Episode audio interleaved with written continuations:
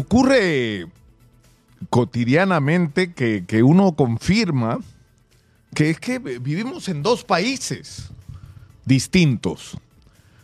El país de la inmensa mayoría de peruanos, el país real, de la gente que madruga y se acuesta muy tarde y que trabaja todo el día para sostener a sus familias y que no tiene acceso al crédito y que en el caso de que alguien en la familia haya, le hayan descontado el Fonavi hasta ahora está esperando que se lo devuelvan y si hay algún jubilado en la casa no gana ni 500 soles al mes y deberían sentirse felices porque según las cifras eh, de la economía no pertenecen a la pobreza, no son pobres, no son pobres porque trabajan todo el día. Y si se enferman, como repetió hasta el cansancio, tres, cuatro días, una semana, vuelven a ser pobres porque no tienen ninguna capacidad de ahorro, porque viven al día.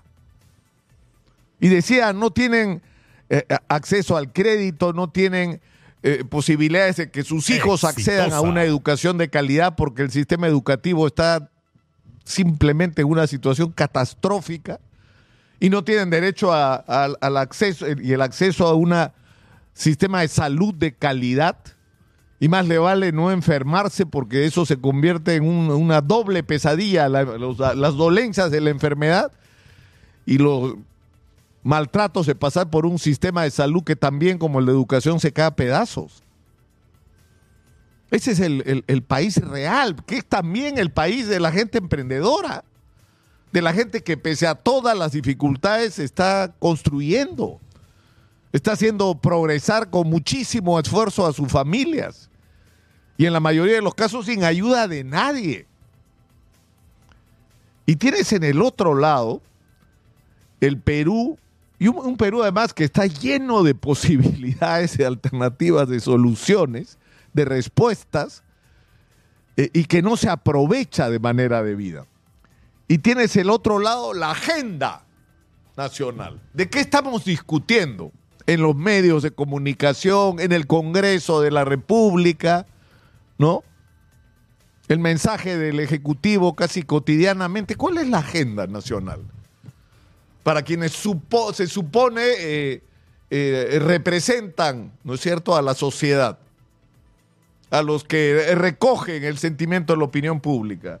La Junta Nacional de Justicia, que si se la traen abajo el lunes o no en el Congreso, porque quieren sacar a la Junta para eh, poder tener el control del normamiento de jueces y fiscales y quieren hacer una junta que les guste, que le guste al Congreso, ¿no? Eh, y por el otro lado tienen miembros de la junta que han tenido conductas que son absolutamente eh, inadmisibles. Y tienes en, medio de, lo que debería ser trascendental para nosotros, fíjense ustedes de lo que casi no hablamos, ¿ah? Ya empezaron los juicios contra los expresidentes, exgobernadores y exalcaldes corruptos y corruptas. Y esta gente debería terminar en la cárcel para marcar un antes y un después en la historia del Perú. Y justo en ese momento, cuando los procesos contra Toledo, Vizcarra, PPK, contra todos, ahí no se salva ninguno. Porque ninguno, ninguno se salva. Castillo al que quieran, a Pedro Pablo Kuczynski todos involucrados en vergüenzas de corrupción. Pero lo importante es que ya llegaron al Poder Judicial. Esto ya entró a juicio y está entrando a juicio y esta gente tiene que ir a la cárcel. ¿Y qué está pasando? Hay la más grave crisis de la historia del Ministerio Público. Hay un acuchillamiento en el Ministerio Público, acusaciones de uno y otro lado. Donde ¿quiénes ganan con esta crisis del, del Ministerio Público? Donde ¿quiénes son los que se favorecen? En estas condiciones va a llegar el Ministerio Público a acusar a los corruptos que han desgraciado el Perú. O sea, o eso es lo que se quiere, que el Ministerio Público está en la peor condición para enfrentar el reto de llevar adelante estos juicios y representar el interés público. Entonces son agendas, es decir, estamos en países distintos. Yo creo que la gente está esperando que, desde los políticos hasta los medios nos ocupemos de su problema. Miren lo que está sufriendo la gente en el sur del país. Y se advirtió que esto podía pasar. Que no se habían hecho las obras, que había demasiadas manos metidas en manejar un solo presupuesto, porque está claro lo que hay que hacer en cada región. Puedes hacer una lista de lavandería casi de todo lo que hay que hacer y ponerse a hacerlo y no se hizo o no se hizo lo suficiente o no se articuló de manera adecuada, entonces la gente está pagando las consecuencias. O sea, nos está pasando lo que nos pasa todos los años. Y ojalá que no sea peor, porque si estas lluvias empeoran va a ser catastrófico como el año pasado. ¿Y por qué nos pasa eso? Por un momentito, no tienen tiempo para ocuparse de estos problemas los políticos. Están ocupados en otras cosas, están acuchillando entre ellos a ver quién se come el pedazo más grande de la torta, defendiendo sus privilegios. Cuando el país está eh, agobiado y la gente necesita recursos y la inseguridad ya simplemente no nos permite vivir. A la policía le dan un presupuesto ridículo y el Congreso se aumenta 200 millones de soles de presupuesto para darse gollerías. Entonces, ¿qué hay que hacer frente a esto? Y a, esto hay que sumar, no quiero eh, eh, ser absolutamente negativo, ¿no? Pero, e, e, es decir, lo que está pasando, por ejemplo, con esto de la inseguridad, fíjense ustedes, ¿ah? destituyen al ex comandante general porque dicen que no funcionaron los estados de emergencia, que esto ha sido un fiasco. E inmediatamente ocurre que declaran el estado de emergencia en la libertad o sea, en Trujillo, ¿no? Y en dos provincias o una provincia más.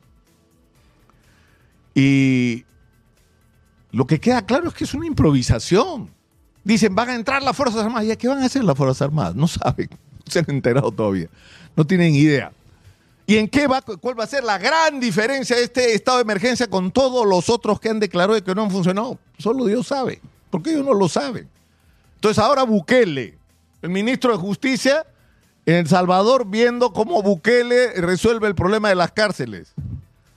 O sea, sinceramente, o sea, vamos de improvisación, es decir, tenemos a, nuestros políticos y a los medios ocupados en cualquier cosa menos los problemas reales de los peruanos y sus soluciones. Y tenemos por el otro lado un gobierno que lo que hace es una cadena de improvisaciones que, que nos están haciendo mucho daño. Entonces ya, si con la bendición de Alberto Fujimori la señora Dina Boluarte se va a quedar hasta el año 2026 porque el Congreso no va a hacer nada, ni Cerrón ni los Fujimoristas, ahí están juntitos, se quedan hasta el 2026. Entonces, por lo menos, por lo menos, mientras se construye en el Perú, por fuera de lo que son los partidos políticos que tanto daño nos han hecho, una alternativa, que corresponda al verdadero interés, a los sentimientos, a las aspiraciones, los sueños de los peruanos, mientras eso ocurre. Por lo menos algunos ministerios claves, como por ejemplo el del interior, tienen que estar en manos de gente que esté fuera de la política y que sea capaz de enfrentar el reto y dejarse de improvisaciones. Por lo menos eso tendría que hacer el gobierno a la señora Dina Boluarte. Cederle el espacio a la gente que sabe lo que hay que hacer y dejar de improvisar. Soy Nicolás Lucar, esto es Hablemos Claro, estamos en Exitosa, la voz que integra al Perú 95.5 de la FM en Lima, estamos en el canal 34 de Movistar